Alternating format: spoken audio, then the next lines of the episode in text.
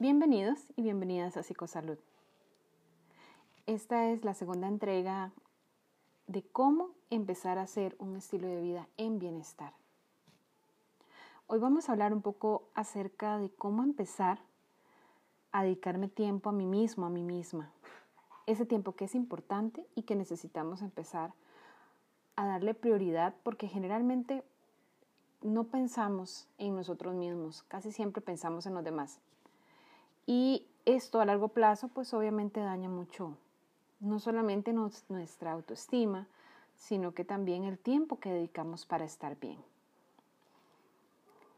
Una cosa importante para poder sentirnos que estamos haciendo algo por nosotros mismos es empezar a decir no, por ejemplo. Si no queremos hacer algo que nos piden, si no queremos opinar acerca de algo, si no queremos dedicar tiempo a alguna actividad que nos están solicitando, porque precisamente eso es bienestar. Hacer las cosas que queramos hacer y decir no sin culpa. Claro, mucha gente va a decir, pero eso es muy difícil. ¿Cómo hago para, para poder decir que no y no sentir culpa? Bueno, pues sí se puede. Lo importante es entender que tengo ese derecho, no solamente de decir no, sino cuándo decir no. Es importante también fijarnos en lo que hablamos, en lo que escuchamos, cómo nos expresamos de los demás. Es importante también entender que dentro de las posibilidades que tenemos como seres humanos están la elección. Podemos elegir hacer una cosa u otra, independientemente de que la gente no esté de acuerdo con esa decisión.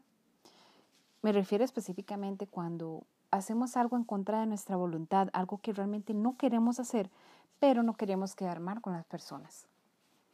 Eso es un gran error porque, en resumen, terminamos haciendo lo que no queremos hacer en el momento que no queremos hacerlo y eso repercute mucho en nuestra autoestima. La sensación de frustración, la sensación de no haber podido hacer algo diferente, el enojo, la necesidad de buscar alternativas para no sentirme mal, hacen que yo regrese al mismo punto. Y eso significa no cuidarme, no darme tiempo, no darme esa oportunidad de hacer cosas diferentes. Muchas veces pensamos que al decir que sí a todo vamos a quedar bien y no necesariamente es eso. No necesariamente vamos a quedar bien porque las personas tienen diferentes expectativas y son diferentes a las nuestras. Muchas veces las personas quieren que hagamos cosas muy diferentes a las que nosotros pensamos hacer. Y aunque demos muchas veces nuestro mejor esfuerzo, es probable que no les quedemos 100% bien. Es por eso que es importante empezar a pensar en nosotros mismos, en nosotras mismas, el saber que dentro de las opciones que tengo están decir no y hacer lo que yo quiero. Qué importante es tener esa libertad, esa libertad de decir no cuando quiero, sí cuando estoy de acuerdo en hacer lo que me están pidiendo y sobre todo que las palabras de mi boca salgan en completa paz.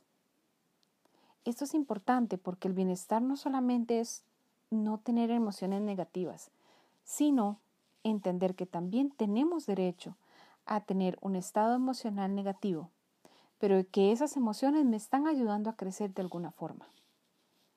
Eso es lo realmente importante. Dentro de las recomendaciones para tener un estilo de vida en bienestar son el dedicarse tiempo, regalarse cosas a uno mismo o a una misma y sobre todo entender que lo que yo haga al final va a ser para mí. Entonces, en resumen, tenemos que quedarnos bien a nosotros mismos y como dice por ahí una frase, ser fieles a nosotros mismos. Eso va a hacer que nos sentamos bien con nosotros mismos y no solo emocionalmente, sino que tengamos más motivación para hacer las cosas. Seguimos en contacto. Cuídate mucho.